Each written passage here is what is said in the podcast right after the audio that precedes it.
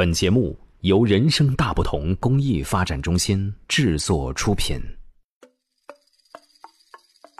小朋友们好，这里是人生大不同的宝贝伴读时间，我是宝贝姐姐 Rita。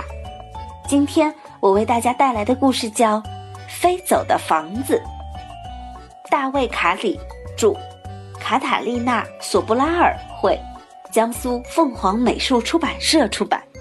故事开始啦！一天，房子突然不见了。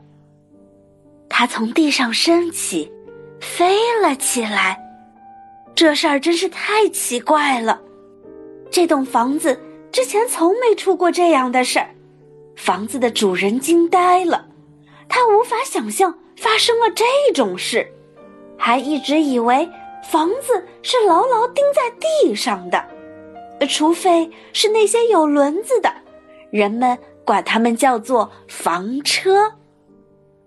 主人来到市政厅求助，他问一位警官：“警察先生，你能帮帮我吗？我的房子不见了，不见了，被人偷了吗？”“呃，不是，那是怎么回事？”“我哪知道，它就这么飞走了。”“哦。”这我可帮不了你了，你去自然灾害办公室问问吧。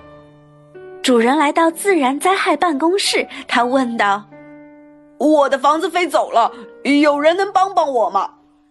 一位亲切的姑娘答道：“这真是太奇怪了，今天有预报龙卷风吗？”“没什么龙卷风，我的房子就这么飞走了。”哦。如果不是因为龙卷风，呃，那你不应该来这儿。你去失物招领处问问吧。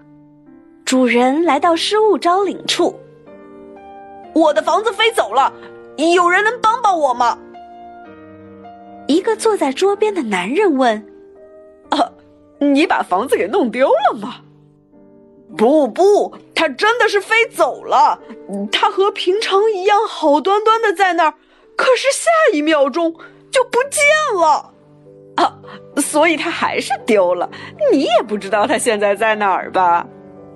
我知道，我知道。你到窗边看看，它正从窗外飞过去呢。正在此时，房子真的从楼前飞了过去。我觉得我帮不了你，这不是我们能管的事儿。我们只能去找那些已经丢掉的东西。你看，你的房子还没丢呢，它刚刚还飞了过去。嗯，要不你问过飞行许可办公室了吗？主人来到飞行许可办公室。啊，如果连你都帮不了我，我我就真的不知道该怎么办了。我的房子飞走了，呃，您是说飞屋吗？哎，这没什么大不了的，不是飞屋，不是飞屋。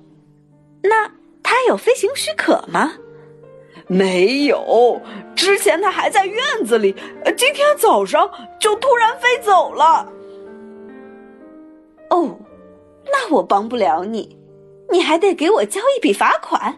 因为你的房子无证飞行，不过看在今天你已经够倒霉的份上，罚款就算了。你能告诉我我应该去找哪个部门吗？呃，你为什么这么肯定有个部门能帮你解决呢？说不定你的房子是因为别的理由才飞走的呢。主人心烦意乱的离开了飞行许可办公室。他不知道怎么办才好，只能看着自己的房子像小鸟儿一样飞来飞去。房子慢慢飞出了小镇。主人开着车跟在房子后面，他跟了整整一天，又跟了整整一夜，之后的一天也在跟着。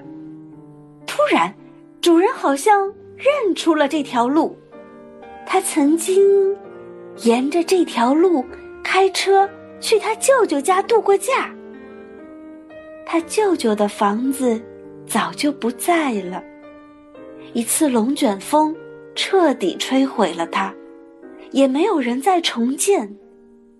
他们搬走了，从此以后，他再也没有回来住过。